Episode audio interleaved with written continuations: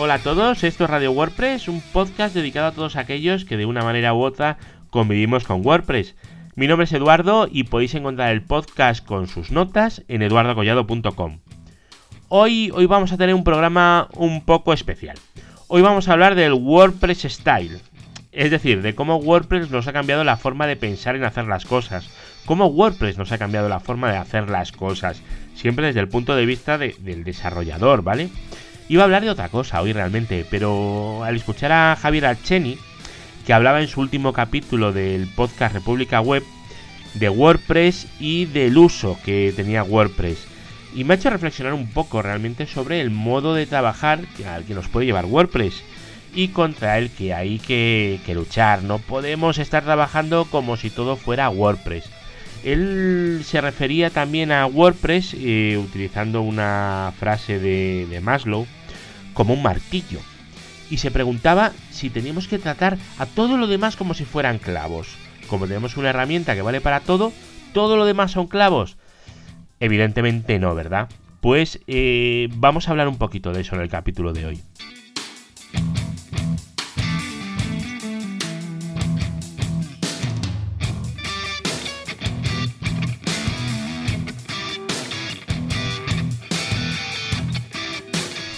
WordPress tiene un problema y es que parece muy fácil de usar. Y me gustaría enfatizar en el verbo parecer. Digo parece porque realmente no es fácil. Es como conducir, fijaros, cualquiera puede conducir un coche con un pequeño aprendizaje. Unas pocas clases de autoescuela son suficientes para ser capaz de conducir un coche realmente. Pero muy pocos van a acabar corriendo rallies como Carlos Sainz. Pues en WordPress es un poco así, ¿vale? Es, muy similar, la idea principal es la misma. Escribir un post, una página o instalar un, un tema, así, tal cual viene por defecto, es fácil. Luego existe un pensamiento generalizado de que todo se arregla instalando plugins. Existen plugins para todo y la gente usa plugins para todo, sin discriminar absolutamente nada. Todo en esta vida parece que son plugins. ¿Que quieres mejorar tu posicionamiento en Google? Pues muy fácil, instalas el Yoast, ¿no? ¿Que quieres que tu web vaya más rápida? Pues también muy fácil, instalas el WP Supercaché. ¿Quieres insertar el código de Analytics? Pues también muy fácil, buscas el plugin correspondiente y lo instalas así. Bueno, como veis, la lista es infinita. Para cualquier cosa, parece que hay que instalar un plugin. Todo se soluciona instalando plugins. El problema es que todos estos plugins muchas veces van a tener un coste muy alto. Nos ofrecen funcionalidades, pero a cambio de rendimiento o incluso de otras funcionalidades. Además, cada plugin puede ser que se devuelva indispensable, lo cual lo va a convertir en una cadena, en una cadena que nos va a tener ahí atados. Vamos a depender de ese plugin de por vida, a no ser que encontremos otro plugin que haga algo parecido y que tengamos otro plugin que sea el que nos ate de por vida es, es, es, es, un tema es un tema malo este de los plugins.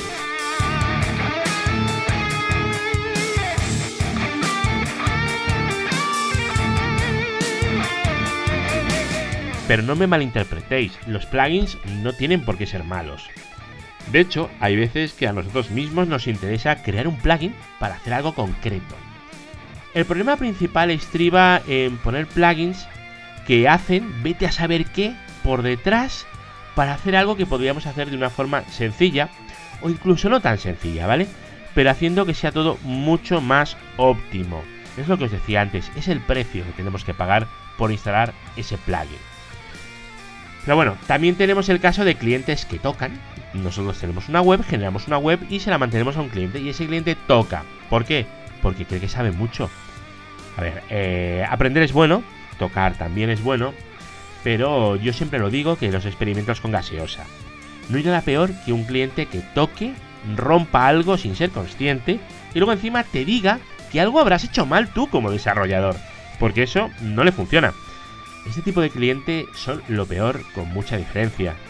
Ya no es que no aprecien tu trabajo, el tema es que se creen que lo único que hacemos o que hacéis es instalar plugins y encima están convencidos que saben más que nosotros y tenemos. Eh, y tenemos esto encima. Todos hemos tenido estos clientes, o los tenemos. Y si no los habéis tenido, sois muy afortunados y los tendréis, ¿vale? Pero bueno, ahí tenemos un trabajo enorme con todos los clientes a los que hay que explicarle que a veces hay formas mejores de hacer las cosas y hay que hacerles ver el porqué. Ese coste que hay que pagar extra, ellos lo tienen que, que apreciar, ¿vale? El control del código, que es lo que al final queremos, que es lo que al final tiene valor, es muy importante mantenerlo siempre. Conocer qué hace nuestra aplicación o en este caso nuestra web. No podemos estar hipotecando una web a un plugin que lo actualiza alguien que cualquier día puede dejar de ser actualizado. Cualquier día. Y no nos van a avisar de que no está actualizado. Un día nos daremos cuenta que es que hace 8 meses que eso no se actualiza y que, oh, se ha descubierto una vulnerabilidad. Eh, no podemos tener esos, esos problemas en la web, tenemos que minimizarlos. Es un tema de actitud simplemente.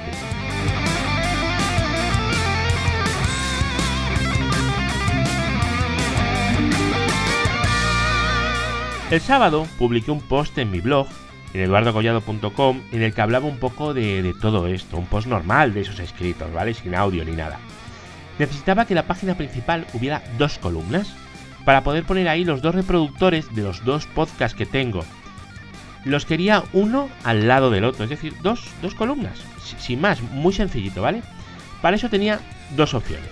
Uno era buscar un plugin que lo hiciera o modificar el CSS. La comodidad y la inercia de WordPress pueden llevarnos a la búsqueda de ese plugin y a ver los hilos, ¿vale? De hecho, cualquier plugin de edición de plantillas lo hace, por ejemplo, el Site Origin, no hay que irse más lejos. ¿Cuál es el problema de este tipo de plugins? Que perdéis el control del código y además eh, os estáis atando a otro plugin más. Así que lo que hice fue irme a la opción supuestamente más difícil, que no lo es, es una chorrada, ¿vale? Que es crear un tema hijo, un child theme y modificar el CSS. Realmente parece más difícil, pero es mucho más fácil, ¿eh? Por desgracia, la inercia del funcionamiento de WordPress puede llevarnos a, a buscar el plugin y ya veis, generar dos líneas de CSS y meterlo en un child theme es, eh, es, bastante fácil, bastante sencillo y no vamos a depender de actualizaciones ni de nada, ¿vale? Es muy fácil. Ahora, eh, esta, esta es una de las razones por las que en el podcast, en este podcast en Radio WordPress, intento ofrecer visiones de cómo hacer cosas de la forma, vamos a decir, correcta, ¿vale? O al menos de la forma que a mí me parece más óptima. Por ejemplo, proteger el WordPress se puede hacer de muchas formas, pero a veces lo más fácil es simplemente utilizar el fichero htaccess. Eh, me refiero a eso cuando hablo de, estas cosas. ¿eh? Simplemente modificando el fichero htaccess podemos hacer muchísimo. Luego los plugins también hay que usarlos, ¿vale? No, no es que no haya que usarlos, pero tenemos que procurar hacer las cosas con la herramienta adecuada, ¿vale? Estaba el dicho aquel de utilice la herramienta adecuada para el trabajo adecuado pues eso es lo que tenemos que seguir haciendo. Así que procurad no caer en lo que yo llamo el WordPress Style, ¿vale? Que básicamente consiste en hacer esto que hemos comentado hoy y procurad trasladar a vuestros clientes este pensamiento, esa forma de, hacer las cosas. Porque instalar plugins y temas lo hace cualquiera, de verdad, para eso no os van a contratar. Pero gestionar un WordPress adecuadamente, no. Y esa es la diferencia entre tanto chapuza que hay por ahí y la gente que realmente se dedica a esto para gestionar un WordPress adecuadamente. Y no sé, yo creo que no hay que limitarse en instalar plugins. Si queremos un producto de calidad, tenemos que generar un producto de calidad. Un producto diferente al de los demás. Un producto que funcione bien. No un producto basado en plugins y que el día de mañana se rompa y que no sepamos qué hacer con él. Es muy importante trasladar esto al cliente. ¿Para qué? Para que los clientes sean capaces de, de valorarlo. Porque un trabajo que no se valora es un trabajo que no vale ni dinero ni esfuerzo. Así que si no os valoráis vosotros, nadie os va a valorar. Y no hagáis cochinadas. Si tenéis que modificar un CSS, modificar un CSS, por Dios. No cojáis un plugin para hacer eso, para hacer una auténtica tontería. En este caso eran dos columnas, pero puede ser cualquier otra cosa. Hay mil formas de hacerlo y es lo que creo que todos los que estamos oyendo este podcast es lo que queremos. Queremos hacer las cosas bien.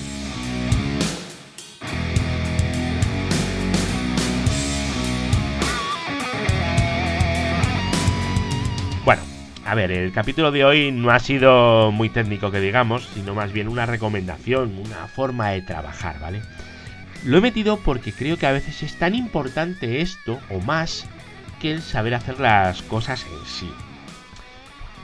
Y bueno, la filosofía del trabajo también tiene que estar, eh, la tenemos que llevar nosotros interiorizada. No es solamente saber hacer cosas, sino eh, saber hacer cosas por algo y por qué de una manera mejor y no de otra. Es, yo creo que es, es muy importante, de verdad. A ver, es una opinión personal siempre, pero yo creo que es muy importante. Bueno, como siempre, muchísimas gracias por estar ahí en cada capítulo. Y recordad que os podéis suscribir al podcast tanto con los RSS o por cualquiera de las plataformas que distribuyen el podcast, como es el iBox, iTunes, etcétera, ¿vale? Bueno, un placer y nos volvemos a ir el jueves con otro capítulo de Radio WordPress. Va a ser un capítulo mucho más técnico que este, ¿vale? Pero bueno, el capítulo de hoy de verdad guardároslo y, es, y por lo menos interiorizarlo. Que siempre hay una forma mejor de hacer las cosas y no tiene por qué ser la forma estándar. Siempre intentar hacerlo bien. Venga, hasta luego.